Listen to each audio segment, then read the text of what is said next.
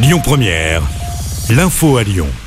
Bonjour Christophe et bonjour à tous. À la une, l'hommage aujourd'hui aux victimes du génocide arménien. C'était il y a 108 ans, 1,2 million de personnes avaient perdu la vie en quelques mois.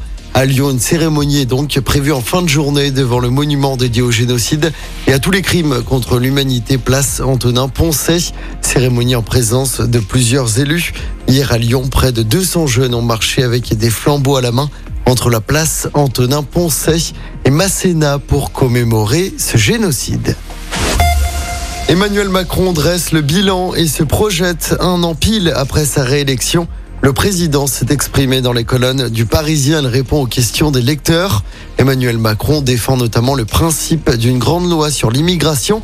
Il affirme également que ça restera difficile sur le plan de l'inflation jusqu'à la fin de l'été. Il reconnaît une erreur sur la réforme des retraites. Il aurait dû, dit-il, se mouiller davantage pour défendre le texte. Dans ce contexte, les opposants à la réforme sont de nouveau appelés à manifester ce soir à 20h devant les mairies avec un nouveau concert de casseroles. À Lyon, ça va se passer devant l'hôtel de ville, mais aussi devant les mairies des 4e et 8e arrondissements. Même chose à Villeurbanne. Dans l'actualité locale également, cette agression homophobe à Lyon. C'était à vendredi soir sur le quai de la station de métro Bellecour. Un jeune homme de 25 ans a été frappé. Il a reçu un violent coup de pied avant de se faire chasser hors de la station. La victime a ensuite croisé la route d'une patrouille de police et le suspect a été interpellé à bord du métro.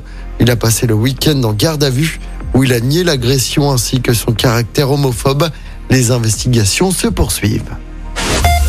On passe au sport avec d'abord du football. Grosse déception pour l'Olympique lyonnais. L'OL battu 2-1 hier soir à domicile contre Marseille lors du dernier match de la 32e journée de Ligue 1. Scénario euh, cruel pour les Lyonnais qui ont perdu dans les toutes dernières secondes à cause d'un but gag de Malo Gusto contre son camp. Alexandre Lacazette, buteur hier soir, ne cachait pas sa déception à l'issue du match. On l'écoute. Il y a beaucoup de déceptions. Faut pas oublier non plus qu'ils ont beaucoup d'occasions. Que grâce à Anto, malgré tout, on reste dans le match. Mais prendre ce but comme ça à la fin, c'est ça qui est, qui rageant. La semaine dernière, on a gagné, donc tout le monde nous voyait peut-être euh, euh, en Europe. Maintenant, on a perdu, mais on est toujours au même nombre de points au final. Donc, c'est faut voir à la fin du championnat. C'est là qu'on pourra discuter. Et avec cette défaite contre Marseille, l'OL s'éloigne d'une qualification pour une Coupe d'Europe la saison prochaine. L'OL est septième à 6 points des places européennes. Les Lyonnais qui se déplaceront à Strasbourg vendredi soir en championnat. Et puis en rugby, soirée difficile également pour les Lyonnais.